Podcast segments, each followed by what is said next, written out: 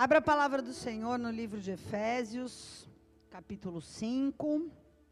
Coloca a tua mão sobre a Bíblia, sobre o teu coração, fecha os teus olhos mais uma vez. Peça para o Espírito Santo falar com você.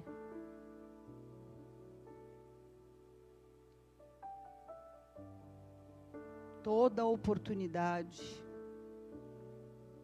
toda oportunidade que nós temos de estar juntos, tem que produzir algo em nós. Tem que produzir edificação, tem que produzir ensino, tem que produzir alguma coisa. Não pode ser um simples encontro, Senhor. Não pode ser um simples encontro. Os dias são terríveis e nós precisamos da tua ajuda para que toda oportunidade seja rica em edificação, seja rica em transferência da sabedoria do Senhor, Pai.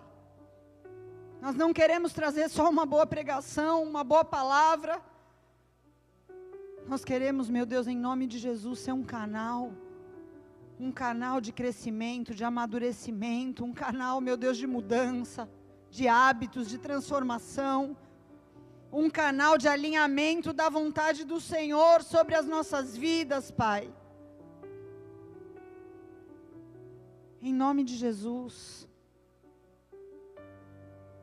Sonda-nos. Sonda as nossas vontades nessa noite. Sonda, Senhor. Sonda os nossos rins. Se há contaminação, se há falta de discernimento. Meu Deus, vem nos alinhar com a tua vontade perfeita nessa noite. Nós não queremos, Senhor, andar em círculos. Nós não queremos, Senhor, andar em trevas. Nós queremos andar conhecendo a vontade do Senhor e cumprindo a vontade do Senhor. Em nome de Jesus, que a tua palavra possa trazer lucidez, trazer clareza a nós. Nos ajusta, Pai. Em nome de Jesus que eu oro. Amém. E amém. Amém, queridos. Aplauda ao Senhor. Vamos ler aqui Efésios capítulo 5. Nós vamos ler do versículo 10 até o 17. Diz assim: Procurem descobrir o que agrada ao Senhor. Não participem dos feitos inúteis do mal e da escuridão. Antes, mostrem a sua reprovação, expondo-os à luz. É vergonhoso até mesmo falar daquilo que os maus fazem em segredo. Suas más intenções, porém, ficarão evidentes quando a luz brilhar sobre elas. Pois a luz torna visíveis todas as coisas. Por isso se diz: Desperte você que dorme, levante-se dentre os mortos e Cristo te iluminará. Portanto, sejam cuidadosos no seu modo de viver. Não vivam como insensatos, mas como sábios. Aproveitem ao máximo todas as oportunidades nesses dias maus. Não hajam sem pensar, mas procurem entender a vontade do Senhor. Amém? Até aqui. Queridos, eu vejo algumas palavrinhas-chave que saltam para mim nesse trecho que a gente acabou de ler. Feitos inúteis, reprovação, más intenções e a vontade do Senhor. Para mim, são as quatro palavras que me saltam. Nós estamos vivendo num tempo onde é urgente nós entendermos o que significa, o que é um feito inútil, o que significa viver em reprovação, o que são más intenções e qual é a vontade do Senhor para mim e para você. Amém? Nós precisamos identificar o que é cada uma dessas coisas na nossa vida E à medida que a gente identifica, nós precisamos permitir que o Senhor venha nos alinhar. Começando pelas nossas vontades, diga vontades. Porque a nossa vontade é algo que muitas vezes nós tratamos como algo banal. Nós damos pouca importância, porque a gente pensa é só uma vontade. Mas não é algo banal. Porque se é uma vontade contaminada, se é uma vontade desalinhada com a vontade de Deus para mim e para você, essa vontade pode nos levar em algum momento a feitos inúteis que nos levam para ciclo de reprovação, que você é reprovado toda hora na mesma coisa, que nos levam a perder de vista a vontade do Senhor. Amém? Então, a tua vontade não é algo bobinho, não é algo banal. Nós precisamos expor a nossa vontade diante de Deus, entender onde a nossa vontade está nos levando ou deixando de nos levar. Ninguém precisa ser espiritual e nem precisa conhecer muito de Bíblia para saber que nós estamos vivendo dias muito maus. E que não há mais tempo a perder com vontades que sejam contaminadas e que nos levem para fora da vontade de Deus. O que, que a gente está assistindo no mundo hoje? Se você parar para pensar de uma forma simplificada, é uma guerra de vontades. É uma guerra de vontades. As pessoas estão cada uma guerreando para que seja feita a sua vontade. As nações estão guerreando para que cada vontade de cada nação seja feita em detrimento da outra. As famílias estão se destruindo porque cada membro da família tem uma vontade. Os casamentos estão sendo desfeitos porque o marido tem uma vontade, a mulher tem outra. As igrejas estão sendo destruídas porque cada um tem uma opinião, tem uma vontade e ninguém quer saber do dono da igreja qual é a vontade dele. Estão entendendo? Nós estamos num fogo cruzado no meio de uma guerra de vontades. E eu não sei você, mas eu quero sair viva dessa guerra. Eu não quero morrer nessa guerra. E se eu quero sair viva dessa guerra, e se você quer sair vivo, só tem um jeito. Diga, só tem um jeito. Não tem plano B, não tem segunda opção. O único jeito de nós sairmos vivos disso é submetendo a minha própria vontade, é você submetendo a tua própria vontade à vontade do Senhor. Não tem outro jeito. Amém? Pastora, mas qual é a vontade de Deus? Eu não sei, eu quero fazer a vontade. Todo mundo fala que quer fazer a vontade de Deus. Eu não conheço nenhum. Você conhece, Juliano? Alguém que declara abertamente: Eu não quero. Não, todo mundo fala que quer. Eu quero fazer a vontade de Deus. Legal, cara. Qual é a vontade de Deus? Fala para mim. Não sei. O que, que esse texto começa dizendo? Procure descobrir. Não sabe? Procure descobrir o que agrada ao Senhor. Se você não sabe, vai caçar saber. Né? Vai caçar saber. Porque se você caçar saber aquilo que já está declarado que é a vontade de Deus, que na palavra tudo é a vontade de Deus. Tudo que está na palavra é a vontade de Deus. Então, se eu conheço a vontade prescrita, e me posiciono nessa vontade escrita, que é para todos, naturalmente Deus vai me conduzindo para a vontade específica dele para minha vida. Tá certo? Ai, eu não sei com quem eu vou casar, eu não sei onde eu vou estar daqui a 10 anos. Querido, procura saber a vontade escrita, vive nela, que Deus vai desbravando qual a vontade específica dele para você. É isso. Amém? Num dos pontos principais da oração que Jesus deixou como modelo nos evangelhos e que as pessoas rezam frequentemente, o Pai Nosso, É, a pessoa fala, nem sabe o que está falando. Parece que são suas santificados seja o teu nome. Seja feita a tua vontade, assim, eu estava como salvando. Está ali, seja feita o quê? A tua vontade. Na terra como aonde? No céu. Opa, peraí, o que, que é isso? O que, que significa isso que eu estou falando aqui sem pensar? Você quer que o reino de Deus venha? Você quer que o reino de Deus venha na tua vida? Você quer que o reino de Deus venha na tua casa? Você quer que o reino de Deus venha na tua vida profissional? Você quer que o reino. Ninguém quer? Só tem dois aqui que querem. O resto não quer. Você quer que o reino de Deus venha? Você quer que a vontade de Deus seja feita? Aqui na terra, aqui no natural? Como ela é lá no céu? Você quer? Então vou te explicar o que, que é isso.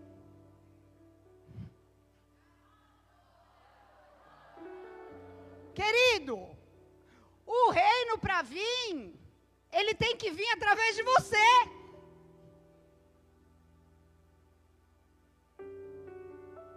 Que é o súdito do reino.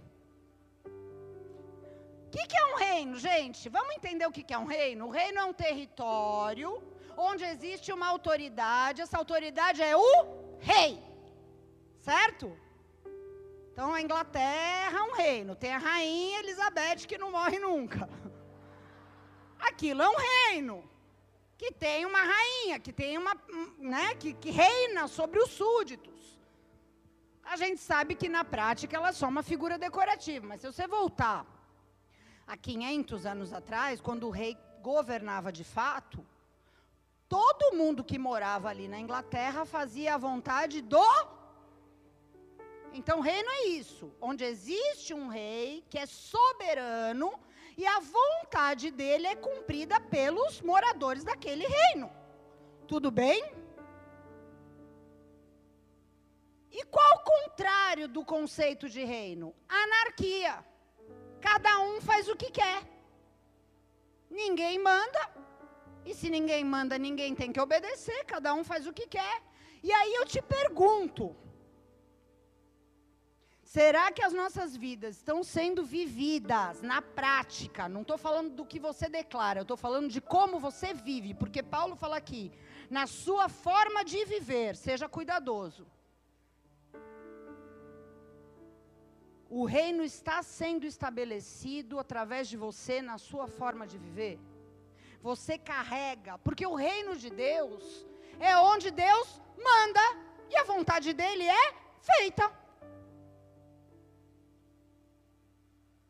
O céu é o lugar onde Deus habita.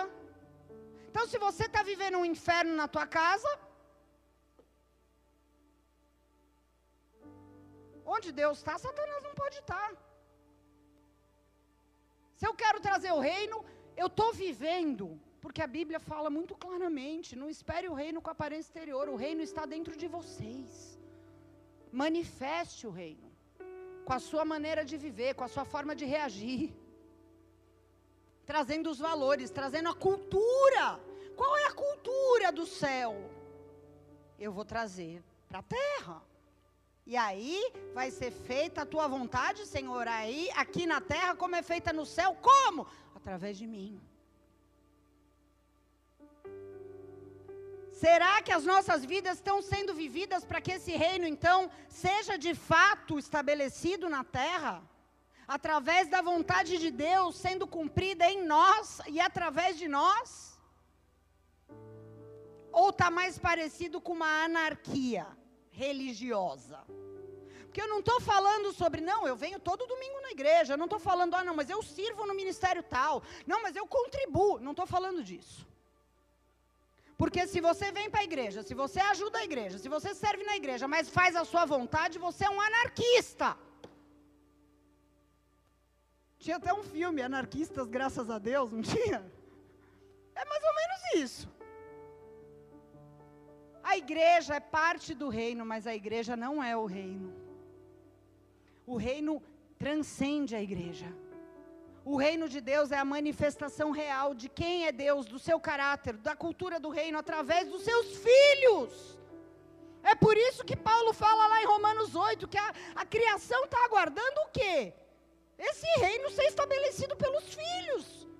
As pessoas olham para você não esperando saber que igreja você frequenta, que dia que é o culto. Mas que, que reino é esse? Você não, é, não vive como as outras pessoas do mundo. Você pa parece que você é de outro lugar. Eu sou mesmo. Eu sou mesmo. Você não cria em vida extraterrestre? Eu sou um ET. Eu não sou desse mundo, eu estou no mundo, mas eu sou de um reino. De um reino inabalável. De um reino que não é daqui. De um reino que não perece. E eu estou aqui para manifestar a cultura desse reino. Como? Não fazendo a minha vontade, mas fazendo a vontade daquele que me chamou do império das trevas para o reino do Filho do seu amor. Agora eu vou falar para vocês uma coisa, sinceramente, eu vejo muito pouca gente vivendo isso daqui. Pouca gente que abre mão das suas vontades para fazer a vontade de Deus. Poucos. Poucos. É quase que um mico-leão dourado, está em extinção. Pessoas que de bom grado abrem mão da sua vontade porque entendem que a sua vontade não é a de Deus, e para que o reino venha, eu preciso viver a vontade de Deus, se eu quero ser aquele que faz a vontade de Deus na terra como ela é feita no céu. O que eu mais vejo não é pessoas que abrem mão da sua vontade para fazer a de Deus. O que eu mais vejo são pessoas babando para fazer a sua vontade, querendo aquilo que não é delas, querendo ser aquilo que o outro é querendo ter aquilo que o outro tem, querendo viver coisas que talvez Deus até tenha para ela, mas que ela está com vontade de viver agora e não quer esperar o tempo de Deus.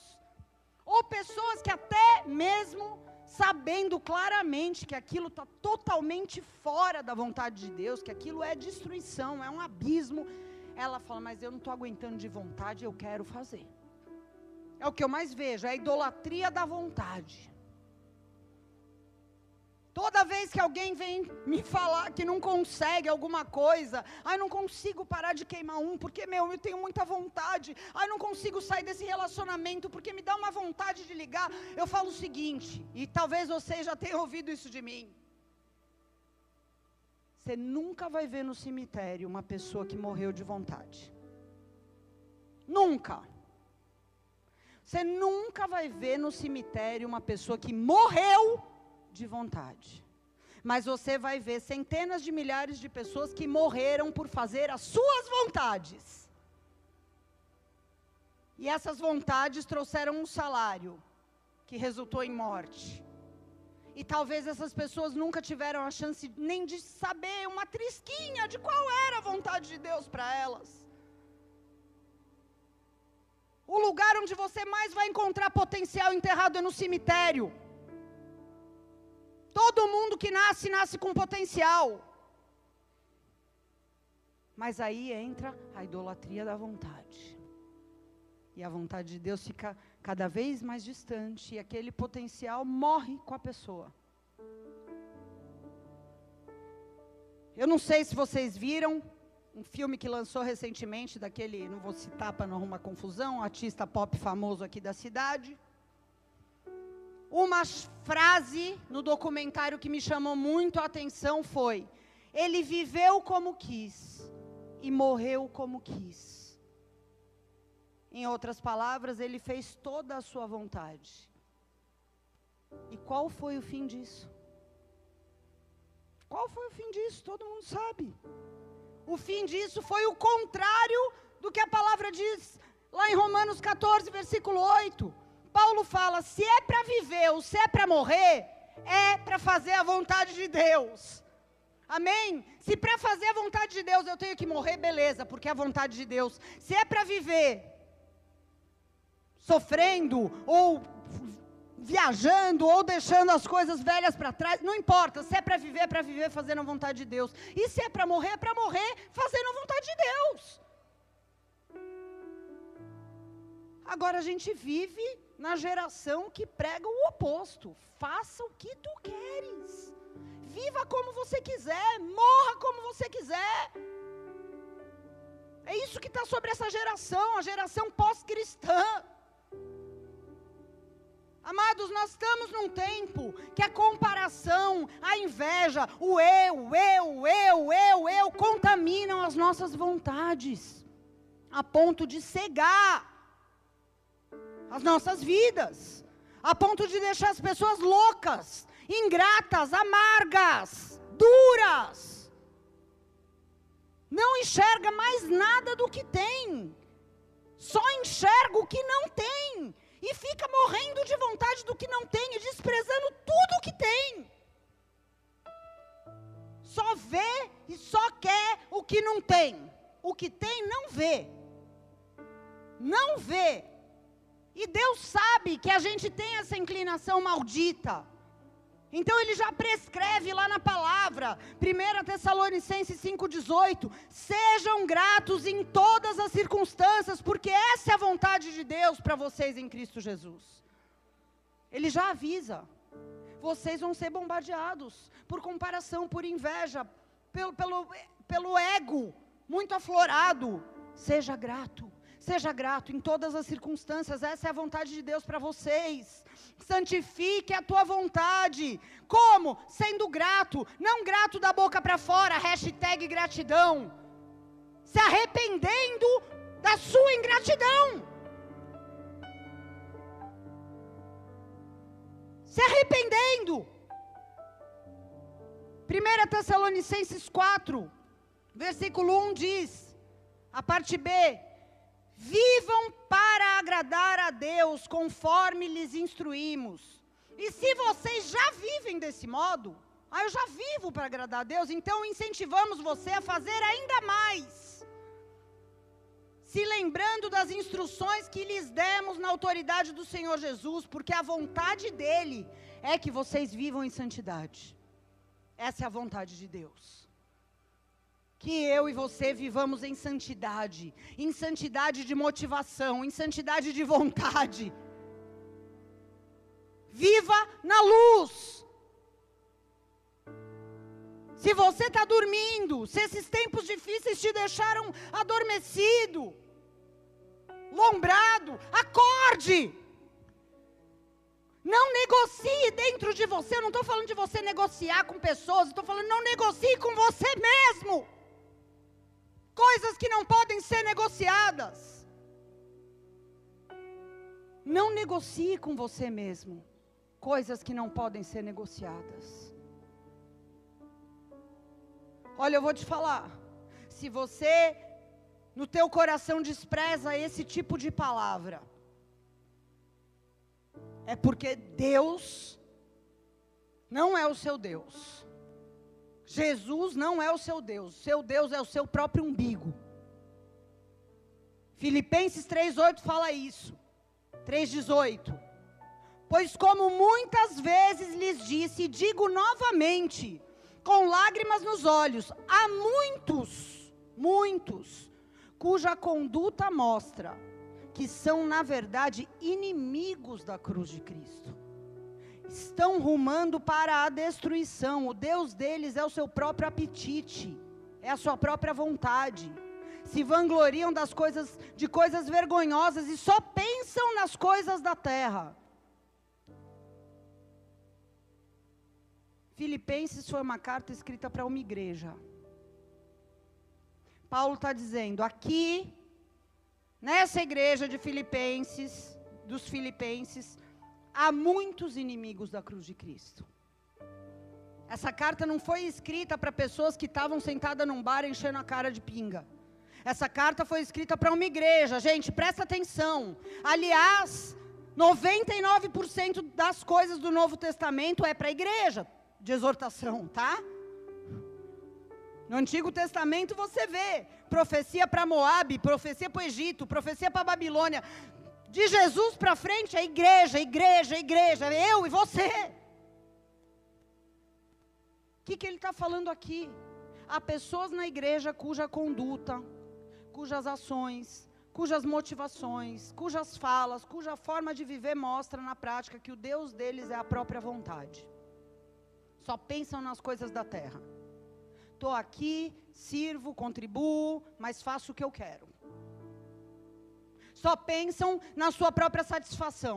Só pensam na sua própria glória. Só pensam no reconhecimento de homens. Só pensam em lixo. Deixa eu te falar uma coisa.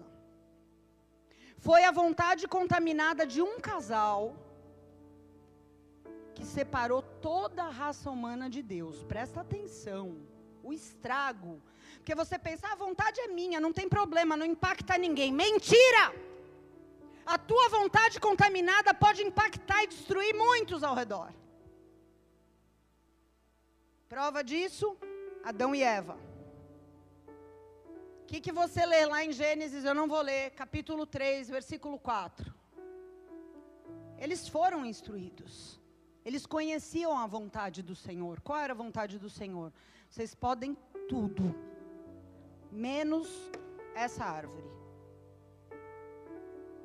Não é porque a árvore era ruim, é porque Deus falou, cara. Vocês podem tudo. Eu estou sendo claro com vocês, estou instruindo vocês. Não eram dois bobinhos inocentes, ah, Deus não avisou. Não, Deus falou. Dessa não. Todas pode, essa não. Aí eles vão lá rodear essa.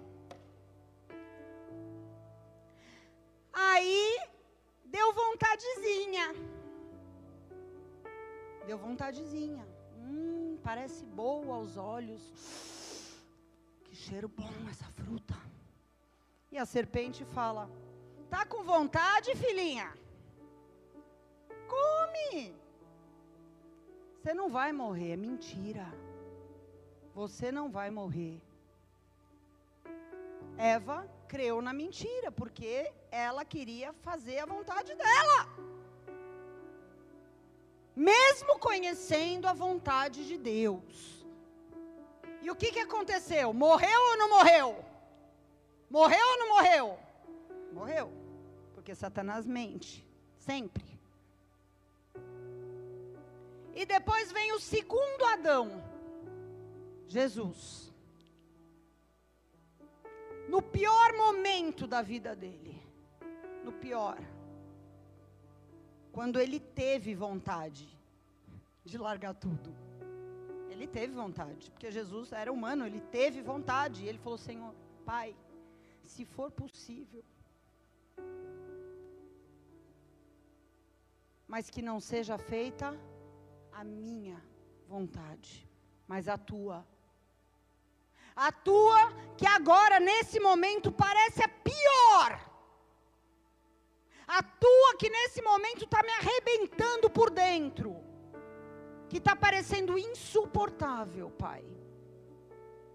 Mas que eu sei no final, ela vai se revelar boa, perfeita e agradável. Agora não, no final. Porque é melhor o fim das coisas do que o começo. Agora não, agora dói, agora é insuportável, agora é desesperador, Pai, mas eu sei que é a tua vontade. Eu não tenho como negar isso. Eu sei, porque o Senhor me revelou que é para eu morrer na cruz. Então que seja feita a tua. É voluntário. Deus não obriga ninguém, cara. Deus não obriga ninguém. Jesus podia ter arregado ali, podia. E acabou plano da salvação, já era. Mas olha o oposto do primeiro Adão e do segundo Adão, né? Porque o primeiro Adão, por não se conter com a sua vontade, arrebentou com todo mundo. Vem o segundo Adão, Jesus, e fala: Minha vontade não, a do Pai. E aí ele abre a porta do céu para milhares e milhares e milhares e milhares e milhares entrarem. Então não venha me falar que a vontade de uma pessoa é algo muito pessoal e que não tem impacto em lugar nenhum. Tem sim. Eva fez a vontade dela e morreu. Adão fez a vontade dele e morreu. A morte entrou na história por causa de um casal que não conseguia, não conseguia passar vontade para fazer a vontade de Deus. Aí Jesus vem e faz o oposto, ele fala não para a minha vontade, sim para a tua vontade, Pai. E por causa de uma vontade alinhada com o Pai, agora sim, você não morrerá. Você não morrerá. Você não morrerá. A serpente veio querer trazer uma mentira, dizendo: faz a tua vontade, você não morrerá. Jesus vem e transforma essa sentença em diz: faz a vontade do Pai e você não morrerá. Você não morrerá. E essa é a verdade de Deus. Faça a vontade do Pai e você não morrerá. Olha o poder de fazer a vontade do Pai. Olha o poder de você não ter uma vontade egoísta. Olha o poder da vontade contaminada de destruir tudo. E olha o poder da vontade alinhada de salvar muitos. Porque não olhou para o seu umbigo. Porque não olhou para o seu alívio. Efésios 2, de 3 a 5 diz: Todos nós vivíamos desse modo seguindo os desejos da nossa carne, fazendo a vontade da carne e dos pensamentos.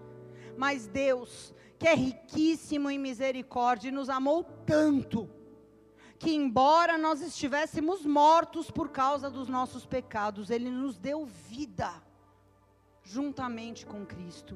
É pela graça que vocês são salvos. A mesma graça que tem poder para te livrar do inferno e te levar para o céu é o poder de Deus para santificar a tua vontade, para alinhar a vontade de Deus com a tua. Hebreus 10, de 5 a 7 diz: Por isso, quando Cristo veio ao mundo, ele declarou: Senhor, não quiseste sacrifícios nem ofertas, mas o Senhor me deu um corpo para oferecer. O Senhor não se agrada de holocaustos, nem de outras ofertas pelo pecado. Então eu disse: Aqui estou, ó Deus, para fazer a tua vontade, como está escrito a meu respeito no livro. Deus não chamou você para oferecer sacrifícios religiosos, para cumprir uma cartilha que homens entregaram para você de pode, não pode, pode, não pode, pode, não pode. Não é isso. Deus não nos chamou para oferecer sacrifícios religiosos. Ele te deu uma vida para você oferecer para Ele. Meu Deus! Essa foi a resposta de Jesus. Essa tem que ser a nossa resposta. Essa tem que ser a nossa resposta. Eu estou aqui, Senhor, para fazer a tua vontade, conforme está escrito no teu livro a meu respeito. Você sabia, diz lá no Salmo 139, 16, que todos os seus dias estavam escritos num livro antes de você nascer? Cara, eu não sei você, mas eu quero viver o que está escrito no livro, não o que eu quero. Se tem uma vontade de Deus boa, perfeita, agradável, central, prescrita sobre mim, eu quero viver essa. Eu quero perseguir essa. Eu quero me alinhar com essa. Deus tem uma vontade escrita para você, um livro com o teu nome na capa. Mas você precisa querer abrir mão da tua vontade para viver a vontade que está escrita no livro. 1 João 2,15 diz: Não amem esse mundo, nem as coisas que ele oferece, pois quando vocês amam o mundo, o amor do Pai não está em vocês porque o mundo oferece apenas o desejo intenso por prazer físico, o desejo intenso por tudo que você vê, e o orgulho das suas realizações e bens. Isso não vem do Pai, mas do mundo, e esse mundo passa, e junto com esse mundo passam as pessoas que desejam tudo isso, mas quem faz a vontade de Deus permanece para sempre. Oh!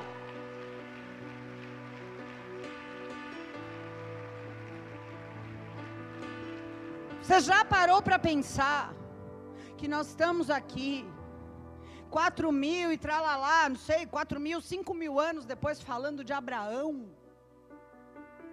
Dois mil anos depois, nós estamos falando aqui de Estevão, de Barnabé, de Priscila, Áquila.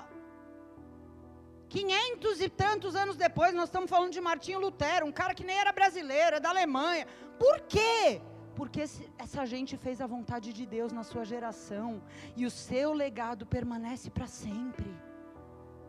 Seu legado permanece para sempre. Eu não estou querendo dizer que você vai ser famoso, mas eu estou falando que o teu legado ele vai. Ele vai, porque a memória do justo será abençoada, diz a palavra. O nome do ímpio apodrece, vai para o caixão é esquecido, mas a memória do justo, ela deixa legado, ela toca, porque ele fez a vontade de Deus. 1 Pedro 4, 2 e 3 diz: Não passem o resto da vida buscando os seus próprios desejos, mas fazendo a vontade de Deus. No passado, vocês já desperdiçaram muito tempo praticando o que gostam de fazer aqueles que não creem. Imoralidade, desejos carnais, farras, bebedeiras, festanças desregradas, além da idolatria. Eu não sei quanto tempo você desperdiçou da, minha da sua vida. Eu desperdicei 25 anos fazendo as minhas vontades. 25. Desperdicei fazendo a minha vontade. Mas agora não dá mais tempo. Não dá mais tempo, não importa se você é adolescente, jovem, adulto, idoso, busque qual é a vontade de Deus para você hoje. E saiba de uma coisa muito importante: fazer a vontade de Deus não vai livrar você de passar a luta. Não vai livrar você de passar dificuldades e provas, não vai livrar você de encontrar pessoas que vão te afrontar, que vão se levantar contra você, que vão te trair, não vai, porque Jesus fez a vontade de Deus 33 anos sem falhar um dia, e ele passou por tudo isso. Então, não se confunda.